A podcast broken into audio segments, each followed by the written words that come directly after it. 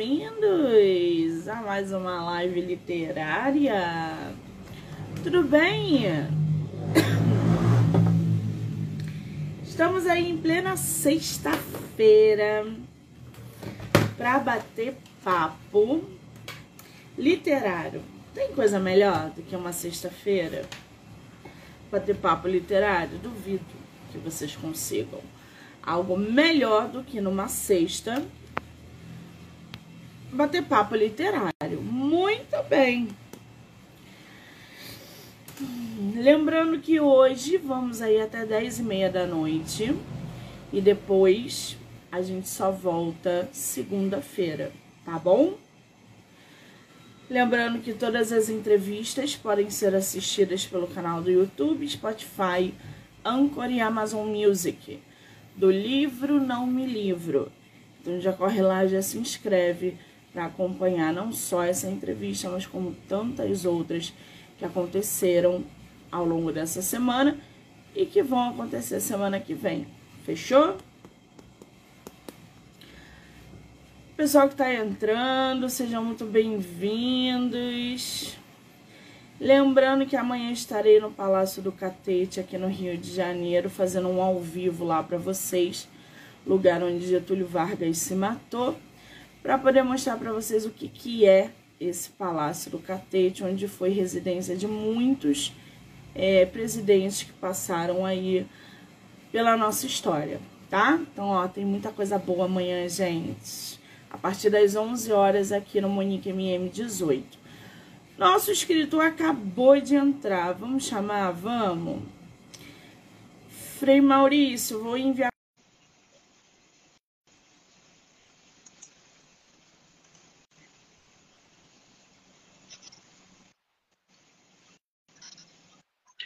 Olá.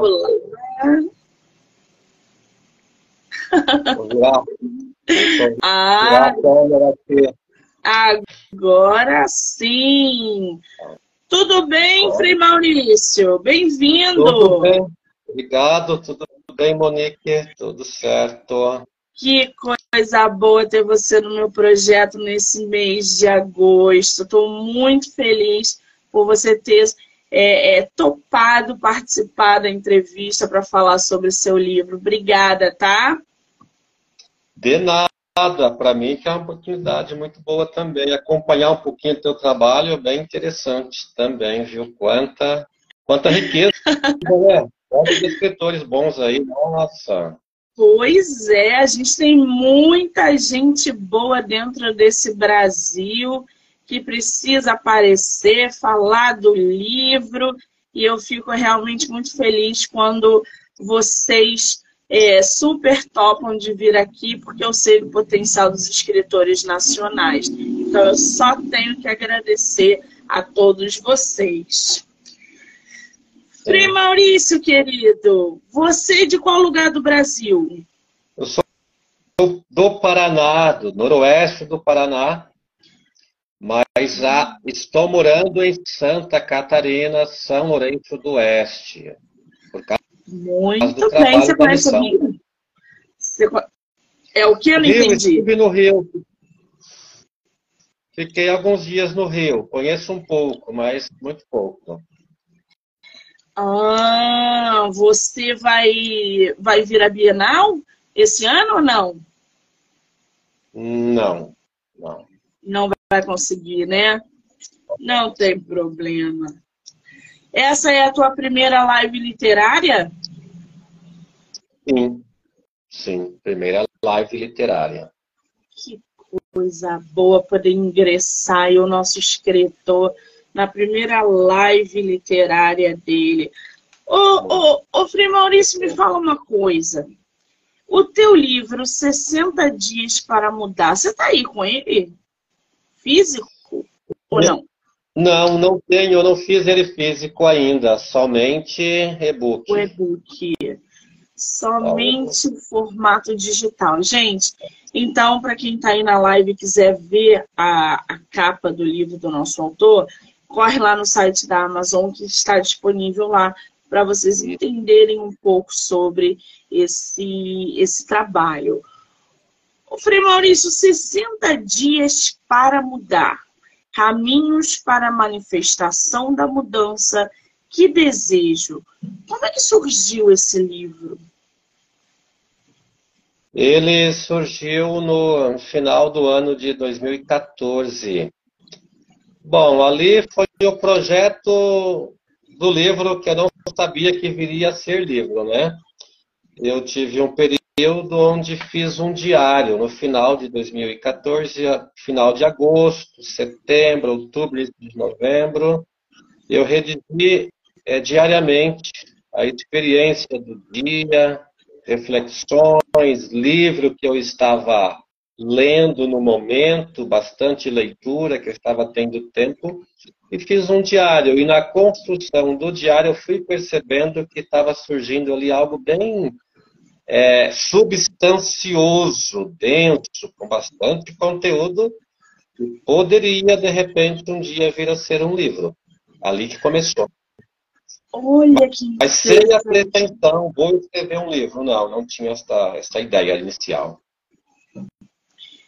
Quer dizer, nasceu porque o livro te chamou, você escreveu sem pretensão e aí de repente virou uma obra. Que coisa, né, gente?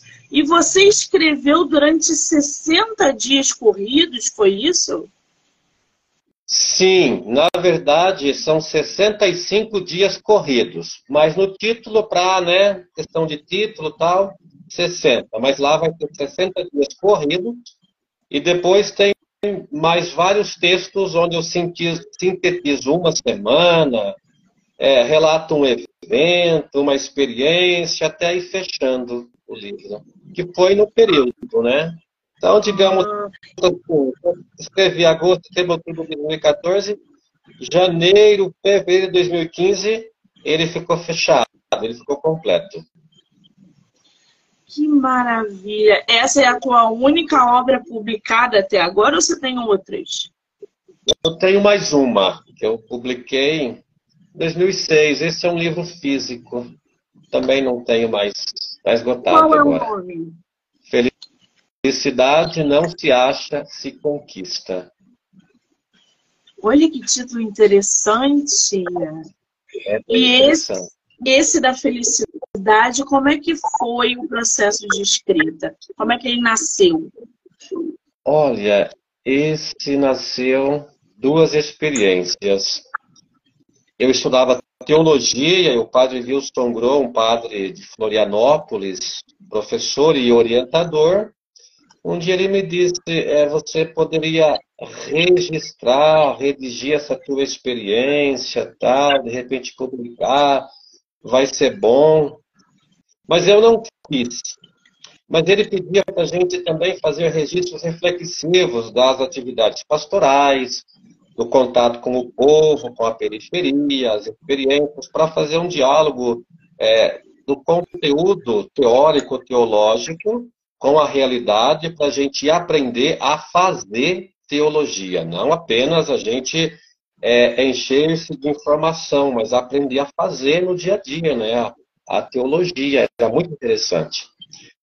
E aí, naquela época, eu percebi que eu precisava de uma ajuda psicológica, tinha algumas coisas que eu não conseguia lidar, não destravava. E na terapia, a, a terapeuta percebeu que eu gostava de escrever. Eu gosto de escrever, eu gostava de escrever mesmo já, né? Ela pedia para mim escrever coisas para ela. E um dia eu me levei um texto. Eu tinha um texto, o medo e o desejo. Eu entreguei, ela leu, olhou para mim. Você ainda vai publicar um livro. Eu quero ser a apresentadora do livro. E aí, um ano e meio depois, eu estava com o livro pronto. E aí foram vários textos de reflexões variadas. Nossa, eu achei aqui o livro do, do Frei Maurício.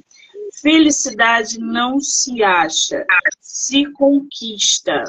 Tá à venda, gente, na livraria Curitiba, por 16 reais, quem quiser. E ele diz o seguinte: a obra é uma revelação das vivências afetivas e espirituais do autor, adquiridas no encontro com sua verdadeira essência, ao conviver numa íntima relação com Deus e com as pessoas que conheceu. Os textos abordam temas como a consciência e a missão pública, o medo e o desejo, confiança, a tensão entre o ideal e o real e muito mais.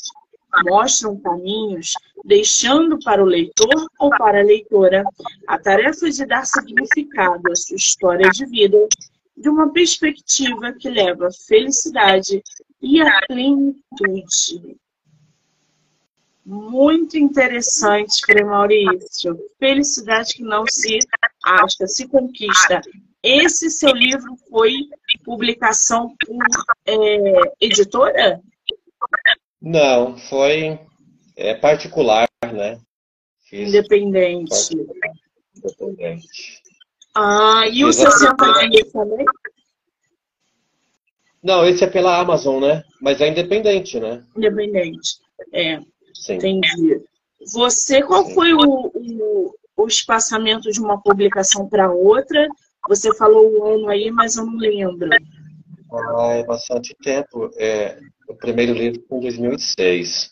Aí eu reescrevi ele em 2015. Em 2015 eu revisei, é, mudei muita coisa, eu reescrevi, ele ficou bem melhor, aí é bem melhor do que o primeiro e tal. E, e agora, 2015, 2023, né? Oito anos. Já tem tempo aí no mercado, gente, os livros do Frei Maurício. Bom, é você quem faz a, a, as suas capas? É arte? É, as suas capas. Não, quem fez a capa deste livro do 60 Dias foi um amigo meu aqui de São Lourenço do Oeste, Luan. Tá belíssima esses 60 dias. Porque, Linda. gente, tem um relógio, tem uma pessoa Linda. passando por uma porta, indo rumo a um deserto, um monstão de areia, um negócio muito bem feito. E tem uma, uma mochila. É, exatamente. É, ele conseguiu, ele conseguiu sintetizar o livro na imagem, na capa. Tá ali, é o que é o livro, é isso aí mesmo. Ô, Frei Maurício, eu vou pedir para você abaixar um pouquinho o seu volume. Tá dando retorno aqui. Eu tô escutando minha voz. Ok. Eu acho que agora foi. Bom, não, ainda está com retorno, né? Gente, está atrapalhando aí vocês? Vocês estão me ouvindo bem? O livro 60 Dias para Mudar tem 314 páginas. O, o Frei Maurício falou que veio escrevendo como se fosse um diário e, de repente, o livro estava pronto na mão dele. O livro tem mais de 14 avaliações no site da Amazon, todas muito positivas. O, o, o Frei Maurício, você é escritor, psicanalista e franciscano, é isso? Isso, eu sou Frei Capuchinho, franciscano, padre. Eu visitei a, a igreja franciscana aqui no Rio de Janeiro. Eu não sei não, se. Não, né? você chegou a ver um mosteiro, na verdade, e do lado era o, o Museu Franciscano, é, aqui no centro do Rio, belíssimo. Uma, uma igreja eu belíssima. Conheço, ah. Eu conheço alguns freis que trabalharam aí e tal, mas eu nunca fui nesta igreja, não cheguei a conhecê-la não. Sei que é a igreja de São Sebastião, né? É, é lindíssima. Se você vier ao Rio, por favor, visite essa igreja no centro do Rio, porque vale muito a pena. Fiquei alucinada. Agora, voltando um pouquinho no teu livro, eu vi que ele está disponível no Kindle Ilimitado. E diz o seguinte: tem um prefácio, na verdade, muito bonito do teu livro. E quem foi que fez o teu prefácio? foi Frei Pedro, que é o nosso provincial. Frei Pedro Cesário. Ele fala o seguinte: Frei Maurício valoriza as pequenas coisas. Ele é uma pessoa profunda, de, de profunda espiritualidade. Ele se autoconhece para superar as crises. O Frei Maurício tem um coração agradecido. E por último, ele se dedica a todo tipo de trabalho. Você sempre escreveu ou isso surgiu de agora? Olha, eu comecei a escrever na época que eu estudava teologia, ali que eu comecei a escrever e às vezes até ter necessidade de escrever, é, no sentido de que reflexões, inquietações, então, quando eu colocava no papel, eu me tranquilizava e deixava de ficar com tantas coisas, né? né fervendo assim. E uma é, vez uma psicóloga me disse, quando você às vezes você vai ter medo que você vai deitar e não vai conseguir dormir. Levanta e escreva. Você não imagina o que, que vai vir, mas vai vir. E eu fazia isso. E eu fazia isso. Quer dizer, é uma forma terapêutica aí de lidar com a insônia, com a ansiedade, com os nossos próprios monstros internos. Para vocês se interarem ainda mais sobre 70 dias para mudar, eu vou ler aqui para vocês um pouquinho da sinopse. 60 dias para mudar é um livro surpreendentemente lindo, um texto coloquial em que o autor parece alguém invejável, no bom sentido. Invejável porque maduro, evoluído, extremamente consciente de si, dos outros, da vida, das coisas do mundo, desse e de qualquer um que exista. Nossa, quanta coisa já logo nessa, nesse início de sinopse. Qual foi a tua maior dificuldade em escrever 60 dias para mudar? Muito ruim esse som. A maior dificuldade não foi escrever, eu creio que foi ter a coragem de publicar. Porque ele traz muitas questões pessoais, né? muita exposição. Eu exponho muito ali. Porque eu escrevi sem filtro, mas depois, claro, eu reescrevi algumas coisas, foi polindo para né? Algumas pessoas foram orientando, Frei Pedro mesmo, a maturidade, disse, Frei, não é melhor redigir isso aqui, já que as pessoas não vão se assustar com isso, não vai chocar o leitor. Então eu fui também polindo o texto escrito, né? E quando eu fiz o diário, eu passei para duas pessoas. Quando eu concluí, eu pensei, eu acho que dá um livro. Aí uma disse, Frei, dá um livro? É um livro. Lindo, precisa publicar, mas não é a hora. Eu acho que não é a hora, porque você ainda é muito novo e você se expõe muito ali. Talvez tenha leitor que não vai entender, pode até. Depois de nove anos eu pensei, é a hora. Depois de nove anos, não, agora está na hora, agora tranquilo. Aí foi, foi. É, se travou um pouquinho, mas já, já voltou aqui. Agora voltou. Sim. Essa, essa parte que você tocou é muito interessante. A gente pode escrever centenas de livros, mas a gente precisa de muita coragem para publicar. Primeiro, porque ao se expor, é, ao publicar, a gente se expõe. Porque tem muitos sentimentos envolvidos na nossa história. Quando a gente cria um personagem, quando a gente cria um cenário e as pessoas automaticamente fazem referência ao que elas leem para gente. Isso é normal.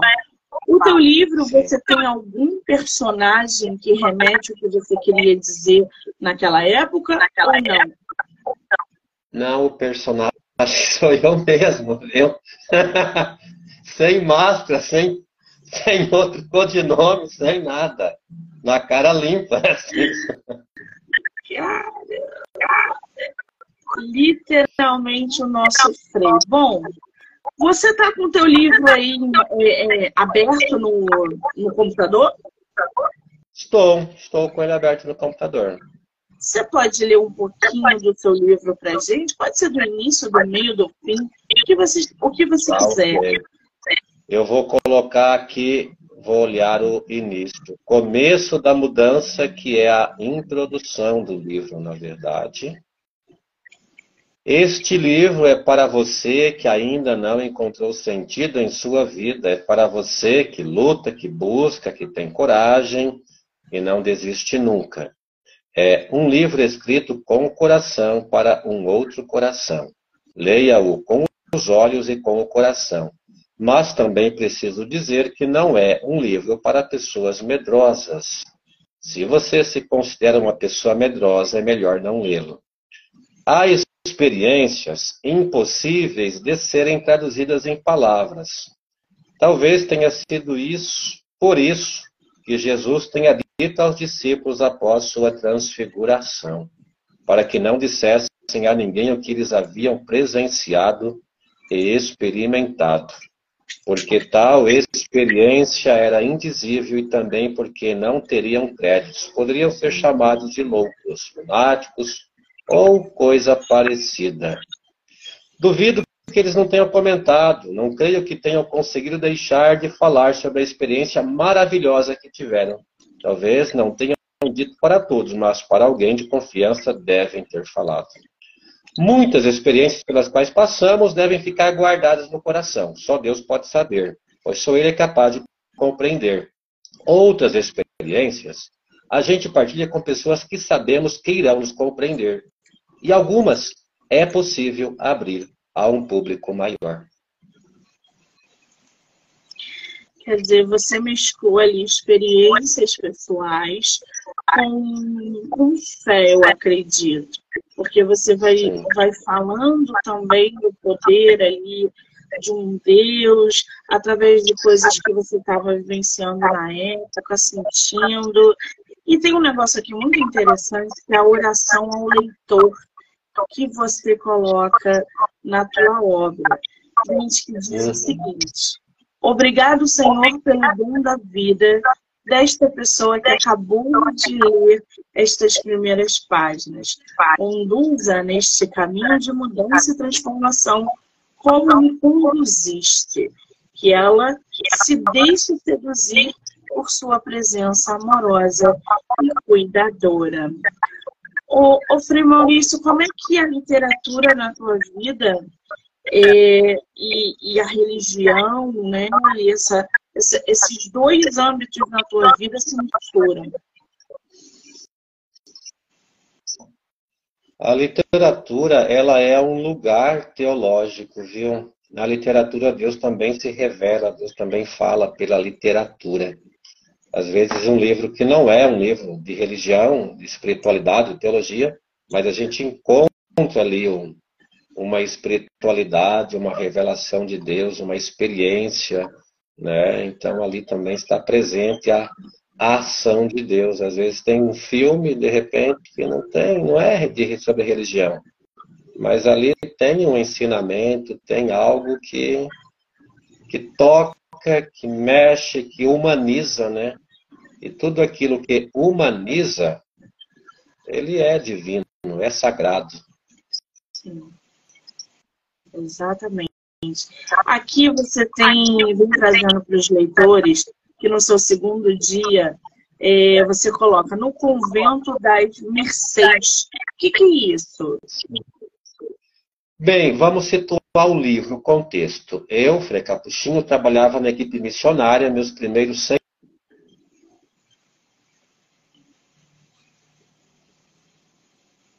Travou. Aí eu pedi para sair da equipe, ir para um outro trabalho, ter uns dias, uns meses de descanso, e o provincial me enviou para Convento das Mercês, Curitiba, Paraná, capital, né? É uma casa onde os freis moram, grande, 25 freis moram lá, casa dos idosos, tem uma igreja enorme, linda do lado. Ih, travou de novo, gente. Oi, Maurício. Você travou. Tá. Você travou. Vamos ver. Tá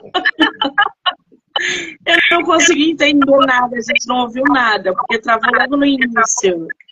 Então voltamos. Tá ouvindo? Tô. Tô. Não tá travado agora? Agora não. Tá bom. Então vou falar devagar, não travar.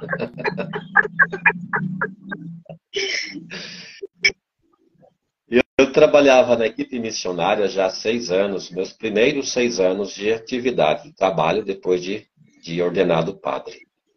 E aí no sexto ano eu estava muito cansado e esgotado, numa crise, depressão, tal, não dava mais conta, dor no corpo todo, não dormia. Aí eu preciso sair e o Frei me encaminhou para o convento das Mercês para eu me cuidar, fazer um tratamento, né, um descanso. Quando eu cheguei nesse convento, 25 freis moram nesse convento, freis idosos, tem uma igreja linda do lado, Igreja das Mercês, famosíssima em Curitiba, muito conhecida, muito antiga, lugar maravilhoso. Eu pensei, eu tenho tempo. Me veio a vontade, o desejo de começar a escrever. Eu tinha tempo, eu estava mais vazio, porque não tinha compromissos. Então, tinha espaço interno para escrever. E aí foi fluindo, né? Foi fluindo este é o, é o convento das Mercês. Por isso, o segundo dia no convento das Mercês. Bom, lendo o livro, vocês vão entender bem. Aí vocês vão entender também o interno do convento, da vida, do cotidiano dos freis e tal. Ah, que interessante. Você também faz aqui é, como se fosse uma listinha, né? O caminho para a manifestação da mudança que desejo não se culpar. É a primeira coisa que você coloca, que eu achei fantástico. Quando você fala não se culpar, o que você quer dizer com isso? Quero dizer que a gente erra, né? A gente toma decisões equivocadas às vezes e são decisões que a gente toma mais. Tudo tem um, tem um porquê e se a gente fica se culpando, a gente não sai da situação. E aí, e este, as orações, esses caminhos de mudança, aí eu fiz agora. E essa foi uma produção feita recente, né, não foi feita lá na época. É para ir se pautando o leitor para um caminho, né? Porque tem todo os textos, o diário, que tem ali uma experiência mas tem intuições boas, mas ficam soltas. Então, de períodos em períodos de dias, eu sintetizo aqueles dias com palavras fortes que apareceu naqueles dias. Então, para mim sair da equipe, deixar o trabalho, foi muito difícil. Eu sentia culpa por não estar tá bem, mas não, né? vai só ficar pior, né? Só fica pior com culpa. Então, é a responsabilidade, análise, reflexão, mas sem culpa. Porque a culpa nos leva para o fundo do poço. Mas olhar as causas sem culpa nos tira do poço, né? nos traz a luz novamente. Sensacional. Orar. Você não precisa sair da depressão para ter fé e rezar. Muitas pessoas só lembram de rezar quando estão no fundo do poço, né, Frei? Ainda bem, né? Ainda bem que lembram quando estão no fundo do poço, porque se não lembrar é pior ainda. E eu penso assim, não vejo isso pelo lado negativo, mas pelo lado, lado positivo. Agora, e aí tem o outro lado, né? Que a pessoa pensa que ela só vai conseguir rezar quando estiver bem, não está bem, tô... Não, ali Deus está presente, né? Ali eu posso rezar, colocar no abandono, nos braços de Deus, na experiência do amor dele. É, eu sou, eu sou, não faço, não tenho, mas eu sou, estou em Deus, isso vai. Né? Pode ser uma profunda experiência de Deus nesses momentos aí. Porque é onde a gente está mais na nossa verdade. Nesse momento a gente encontra a nossa verdade, a nossa essência também. É momento duro, mas é rico. Tem um psicólogo que gosta de dizer, depressão é, é uma palavra muito dura, né? Nós somos muito ruins conosco mesmo, é melhor usar o que os gregos diziam, a catábasis. Depressão é uma descida, uma catábasis. Porque é, eu alguma coisa em mim está acontecendo. Eu estou fazendo alguma coisa que é né, lidar com os meus demônios, né? Nesses momentos a gente tem que lidar com os nossos nossas sombras que vêm com tudo. Exatamente. Ninguém está livre disso. Correr. Não, sim. A atividade física é muito importante para ajudar o cérebro produzir serotonina. Essa é uma, é um tipo de atividade que você pratica hoje em dia? Hoje em dia eu pratico academia. Na época eu estava fazendo caminhada e fazendo corrida também. E depois eu fui para academia e às vezes caminhada, tem períodos que caminho um pouco mais, mas momentos, últimos meses é só academia. Musculação mesmo. É importantíssimo quando se vive uma depressão, de fato. É a primeira coisa que o médico, uma das coisas que um profissional é, indica, faça atividade física, né? Pedir oração. Humildade é a rainha do virtude. É sempre bom ter alguém que ore pela gente, né? Insira a gente nas suas orações. Sim, sim. Tem até um texto bíblico. Eu não vou lembrar, eu acho o personagem bíblico agora, talvez. Mas enquanto o povo de Deus guerreava, e este personagem ele estava com as mãos erguidas, o povo vencia. Quando ele cansava e as mãos se abaixavam, o povo perdia. Então, duas pessoas ficaram, uma a cada lado, segurando os braços dele para, para o alto. Claro, isso é tudo muito simbólico também, né, para dizer a, a oração, Deus, a presença dele, a força dele. E tem momentos que a gente não aguenta, a gente não tem, não tem força, não tem nada mais, né? Então, a gente precisa pedir para alguém rezar para a gente. Sozinho a gente não consegue nada, né, Frei? Não. Não, não consegue nada. Somos juntos, né? E eu vou te falar que não tem oração mais poderosa do que de mãe, né? Verdade.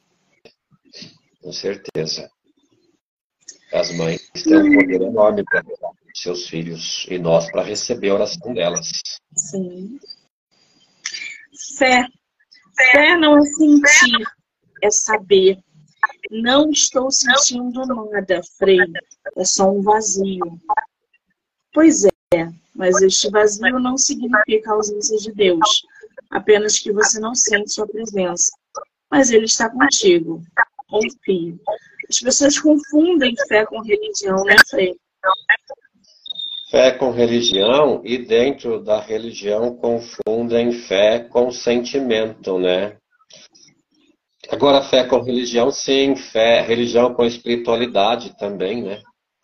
Não é somente porque tem a religião que tem uma espiritualidade. Claro que a religião leva a espiritualidade, tem muitas pessoas com religião com profunda espiritualidade também, tem. Sim. Mas tem pessoas que não estão no caminho de uma religião que tem uma profunda fé e uma profunda espiritualidade, né? Tem um amigo nem sei se eu posso dizer que é amigo, porque era o namorado de uma amiga de Floripa, a Inês.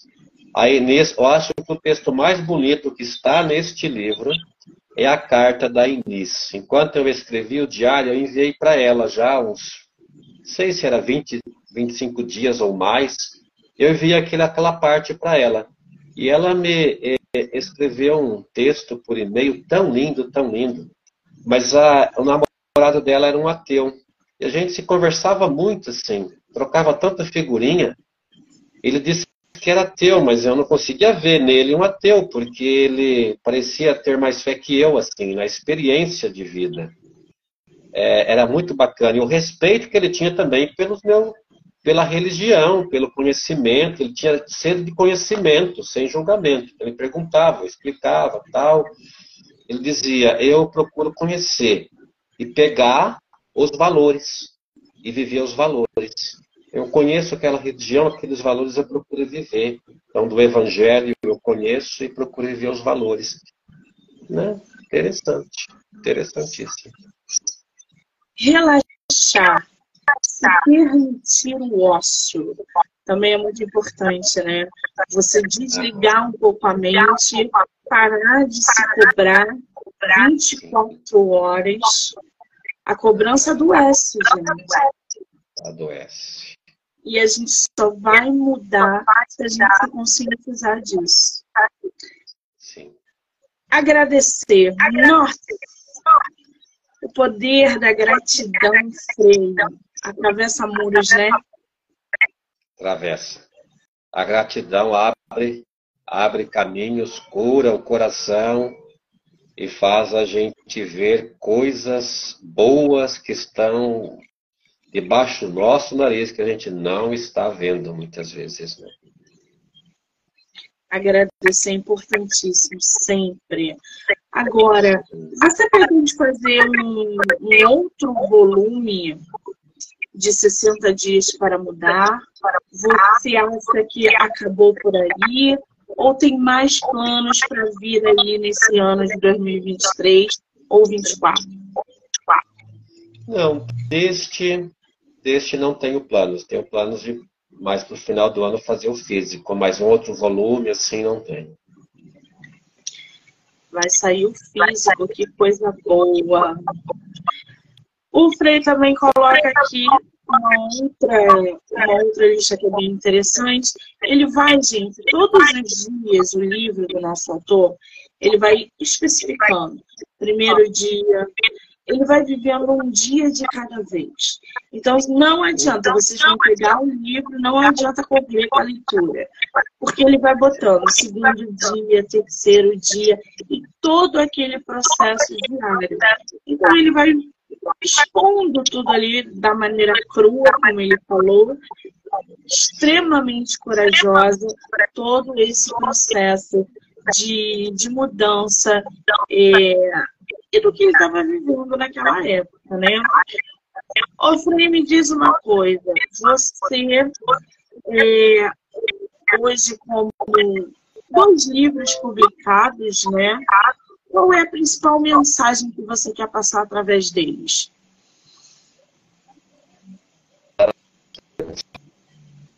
Travou, gente. Oi. Voltou. Frei, você travou. É, Aí, eu parei voltou. mesmo. É, eu te ouvi, parei. A principal mensagem que eu quero passar é esperança, alegria na vida. Viva a vida. Qual é o conselho que você dá para uma pessoa que quer mudar, que viveu o que você viveu e está em busca de mudanças? Tenha fé, tenha fé, creia, creia, acredite que é possível e depois um passo de cada vez vai fazendo um caminho e vá comemorando cada passo dado, cada pequena conquista que você consegue dar. Já é motivo de comemoração. Não precisa esperar chegar lá no pódio para comemorar. Não. Cada dia a sua celebração, a sua conquista, a sua alegria e não ter pressa também, né? Porque às vezes a pessoa fica uma ansiedade, quer mudar da água para o vinho de um dia para o outro e não é assim, é processo.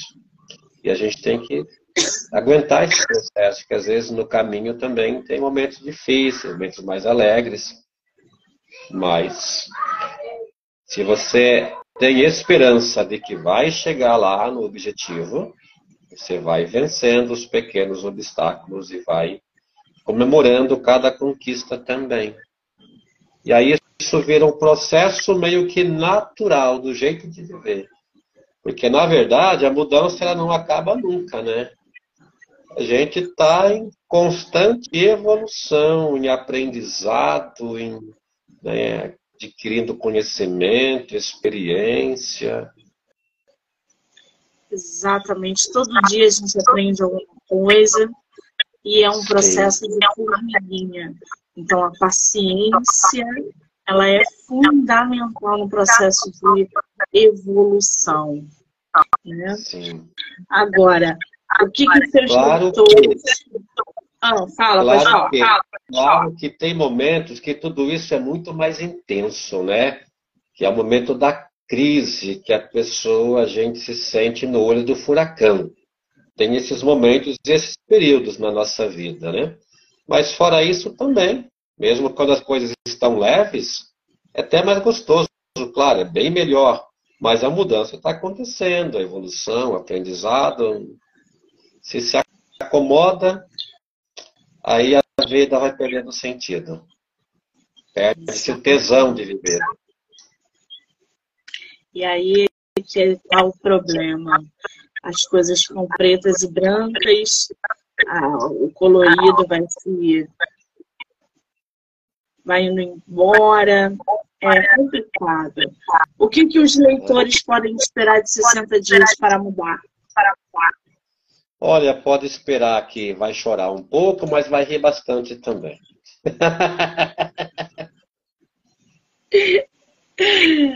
ah, muito bom. Tem E coisas a- engraçadas também ali no livro. Tem coisas bem engraçadas. Conta pra gente o que, que você colocou de humor no seu livro. Uma situação onde a gente vai. Uma situação. Eu estava nas Mercês benzendo. Lá os freis trabalham todo dia na, na portaria do convento fazendo bênção. Bênção de caso, carro, bênção de pessoas que vêm ali pedir, pedir né, oração, pedir bênçãos. E eu estava lá num dia fazendo bênção e chegou uma senhora e pediu para eu. Disse que os gatos estavam pegando os pombos que ficavam perto da casa dela. Que queria uma bênção. Bênção para os gatos não comer mais os pombos, né, os passarinhos. E eu estava lá benzendo aqui, papá, não entendi o que ela falou e comecei a fazer uma oração. e comecei a fazer uma oração para Deus proteger os gatos. Ela, freia os gatos, não.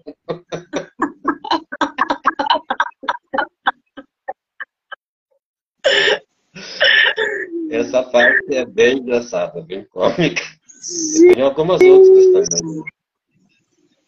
Eu imagino. Bom, eu vou ler esse teu livro com certeza, porque eu já queria, desde o primeiro momento, conhecer o seu trabalho e esses tipos de situações a gente tem que conhecer, porque só do lado de dentro que a gente consegue conhecer isso, gente. Outra situação engraçada que você colocou no teu livro? Outra é engraçada. Olha, eu sabe, é engraçado que eu não lembro tanta coisa que está no livro. O livro é tão interessante.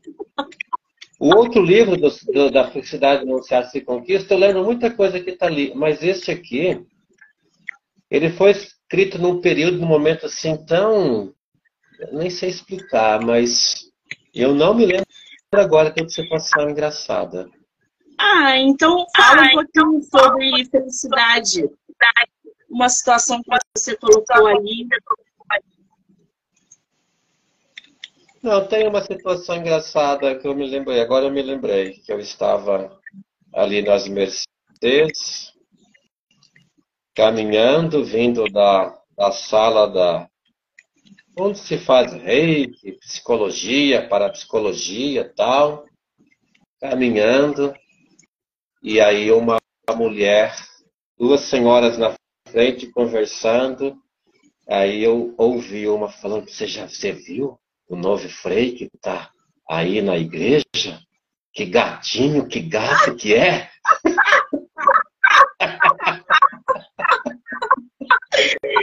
Sim, sim. E tu escutando isso tudo? Eu fiquei contente, né? Fiquei triste. Não. Mas eu dei muita risada. Que coisa maravilhosa, gente. Eu tô vendo aqui, Frei, que você também é constelador familiar, né? Sim, sou. O que é isso? Constelação familiar é uma abordagem terapêutica, né, de ajuda para a vida que foi criada mas ou talvez encontrada, sim, pelo Bert Hellinger, que foi um sacerdote e que fez experiência de missão, que conheceu as tribos africanas e com o estudo da psicanálise, de terapia familiar, e da experiência ele foi é, sintetizando essas coisas na questão da constelação. Aí o grande, o grande, hum, o grande feito dele foi perceber as leis sistêmicas e as constelações acontecem para colocar as coisas dentro de lei sistêmica. A primeira lei, lei de pertencimento. Tudo que fez parte de, de pertencer, tudo que se exclui gera compensação. Segunda lei, ordem e hierarquia. Quem vem antes ou que vem antes tem precedência. Aí nossa relação pai e mãe, eles são grandes, nós pequenos, eles nos dão a vida, nós recebemos. Diante deles, sempre pequenos, para ser grande no mundo, tem que ser pequeno diante do pai e da mãe, sempre. E a terceira lei, que é, é equilíbrio, dar e receber. Então, a constelação vem para mostrar o que você está excluindo, o que foi excluído no sistema familiar, pode ser antepassados bem distantes, para incluir depois, descobrir o lugar e colocar no lugar. Primeiro o irmão, segundo, terceiro, tal, aí vai reorganizando, reconfigura a família, o sistema da família. Aí vem a, a harmonia e a força também. Nossa, que interessante isso, né, gente? É muito interessante, muito interessante. E, e, isso também é, é, assim, engloba famílias desestruturadas ou em conflito, é isso? Ajuda, é não, é para resolver mesmo, é para ajudar família que tem conflito, que está desestruturada, porque, né, você vai... Segundo a constelação, é, não é pessoal, nada é pessoal, sempre é algo sistêmico, é maior que você. Né? Às vezes a gente, nós somos tomados por uma lealdade familiar, por um amor cego. Exemplo. Exemplo, uma mãe teve um aborto espontâneo. Que, que pode acontecer? Por amor cego, a criança que foi abortada, ela olhar para a morte, né? Não olha mais para a vida. Aí tem que viver o luto, sentir, dar um lugar para a dor, viver o luto, entregar, desapegar e olhar para a vida. E a criança pertence. Aí vem o pertencimento, a lei sistêmica. É um filho. Tem gente que diz, eu só tenho dois filhos. Não, a pessoa tem quatro. Dois não está vivo, mas é estes entram na ordem também. Se não for colocado, dado lugar, filho, tal, aí tem uma desarmonia, porque de repente eu sou o segundo, mas eu estou no lugar de um terceiro que não veio. De um segundo que não veio, quer dizer, eu sou o terceiro, não sou o segundo. Aí, constelação, eu sou o terceiro, dou um lugar de direito para você, faz esta, esta reconfiguração aí. Nossa, que trabalho, hein? Que responsabilidade. Porque tem muita coisa envolvida nisso, né? Sim, sim. Eu sou constelador, mas eu não trabalho com grupo, eu uso mais o cons... Eu fiz a formação com o Hilário Trigo, ele é o maior do Brasil, acredito. E ele, ele sempre me orientou, Frei, para você respeitar a ordem. Aí também vem a questão da ordem. Primeiro é a igreja, a palavra. Depois a questão sistêmica como uma abordagem de ajuda quando necessário. Eu atendo muita gente, mas eu escuto como sacerdote, como padre, questão espiritual.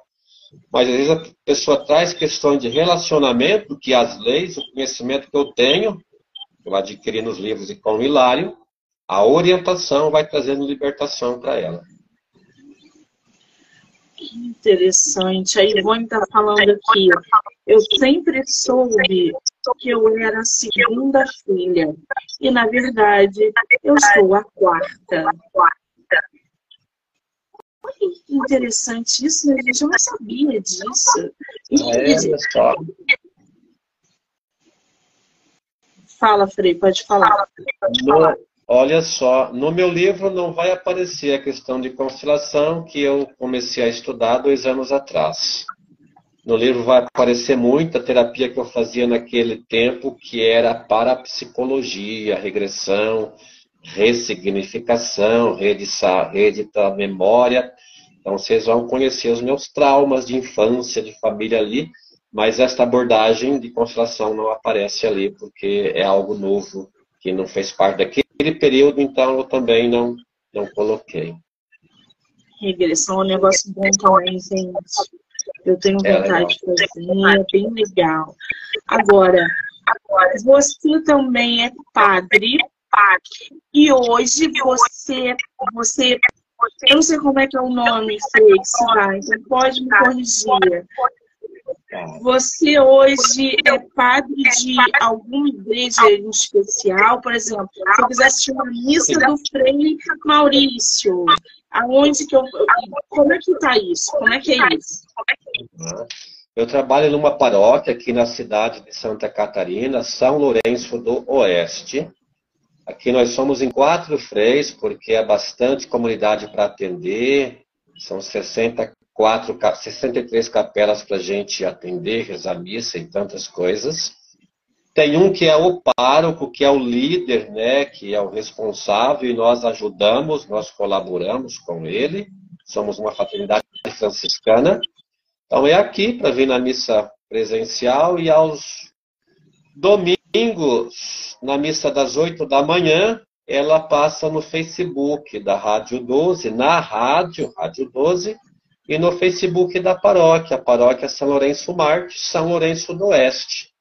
Mas aí eu rezo uma vez por mês, porque a gente, cada final do mês, é um frei que reza a missa no final de semana na matriz, porque é a da matriz somente que é transmitida.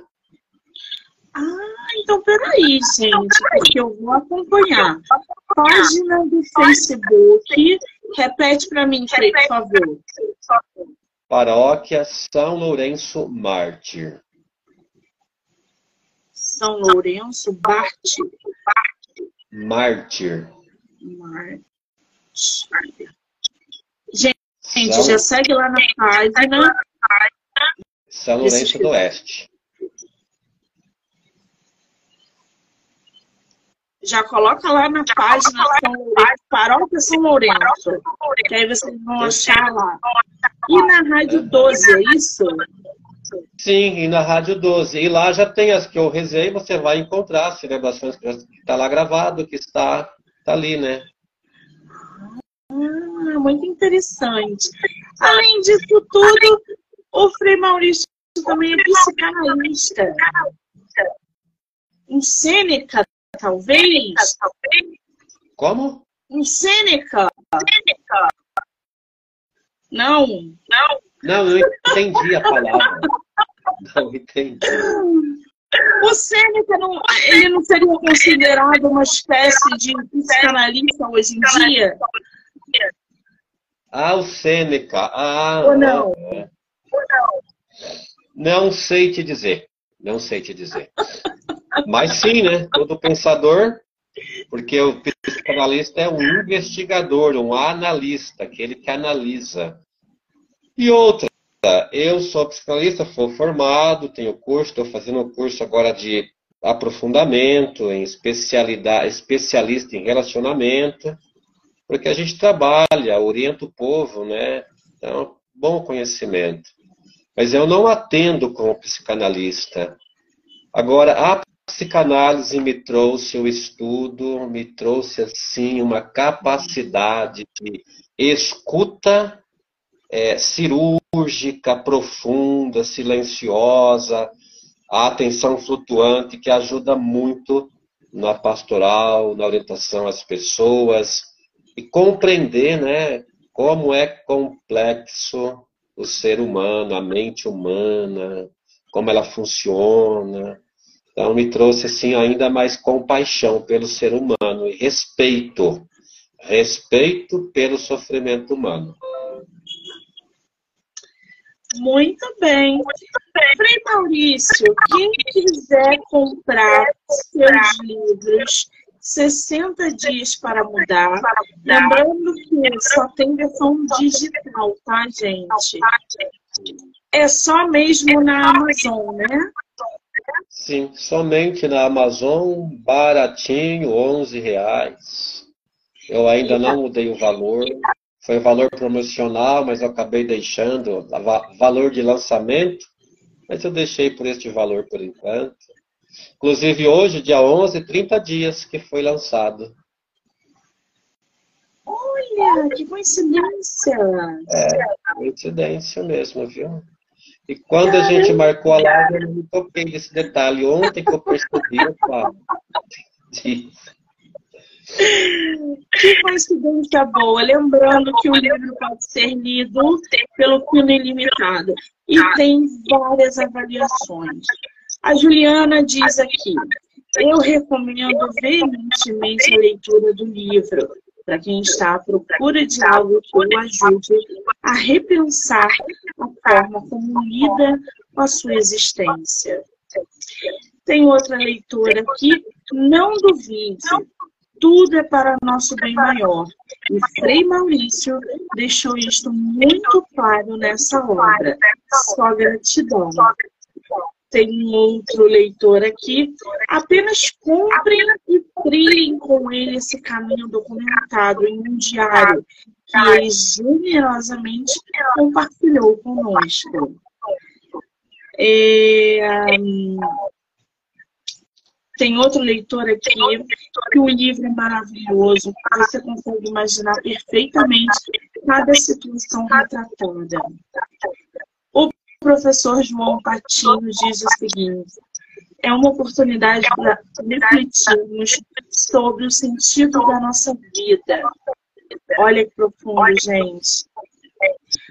O livro tem uma leitura simples e é fácil, encantada com tudo muita avaliação positiva, muitos elogios à obra. Parabéns ao nosso amigo Frei Maurício pela corajosa partilha de vida, onde nos desperta para uma sensibilidade mais profunda e verdadeira de nosso ser humano. Caramba, você está cheio de razão, hein? Você viu? Que legal. Bacana, né? A infelicidade, gente, está na livraria Curitiba por 16 reais e se chama Felicidade Não Se Acha, Se Conquista. Esses são os dois livros do nosso escritor Frei Maurício. Qual é o seu Instagram? Arroba Frei Maurício Solfa, underline. Solfa. O Solfa tem origem. Qual é a origem de Solfa? Italiano. Italiano é a origem. Desde o meu primo dizer que fez uma pesquisa e que Solfa é do sul da França, mas estes Solfas do sul da França foram para o norte da Itália. E faz sentido Solfa, né? Interessante, gente. Tá aí. Agora, Frei Maurício, eu tô muito curiosa com o negócio. É. Ali atrás de você tem um quadro. Quem é ali atrás? Este é um quadro pintado pelo artista sacro do Brasil, Cláudio Pastro. Não, ele não pintou esse aqui, né? Mas ele pintou uma imagem mosteiro trapista de Campo do Tenente, e esta é a pintura chamada é, Nossa Senhora do Novo Mundo. É um texto que está no livro do Apocalipse. É Maria e aqui Jesus, né? Jesus e Maria, Nossa Senhora do Novo Mundo. Lá é Mosteiro do Novo Mundo. interessante. Lindo esse quadro. Lindíssimo. Ele é lindo. Ele é lindíssimo mesmo. Lembrando que eu vou marcar o Frei Maurício aqui na entrevista como colaborador. Então vocês vão poder assistir no Instagram dele, a entrevista, no Monique MM18 e em todas as plataformas do podcast. YouTube, Spotify, Anchor e Amazon Music, tá? Do livro no mini livro. Ai, Frei Maurício, que delícia esse bate-papo, poder conhecer você. Eu confesso que eu estava muito nervosa, sabia? Imagina. É normal, mas. Eu quero muito, muito te agradecer. E eu também estava nervoso, mas foi muito bom, muito gostoso. Eu só tenho que te agradecer, dizer que vou ler o seu livro e assim que eu terminar, eu vou te dar um feedback, que eu estou curiosa com 60 dias para mudar. E toda essa, essa bagagem que você trouxe é, agregou muito. Então, assim, é só te agradecer. Obrigada, tá? Obrigada, tá? Obrigado também. Eu aguardo o teu feedback. Fechado. Tá, okay. Quero agradecer a todo mundo que entrou, que saiu, que ficou com a gente. Daqui a pouco eu volto para mais bate-papo literário. Obrigada, Frei. Um beijo. Ornado, um beijo. Tudo de bom. Deus abençoe.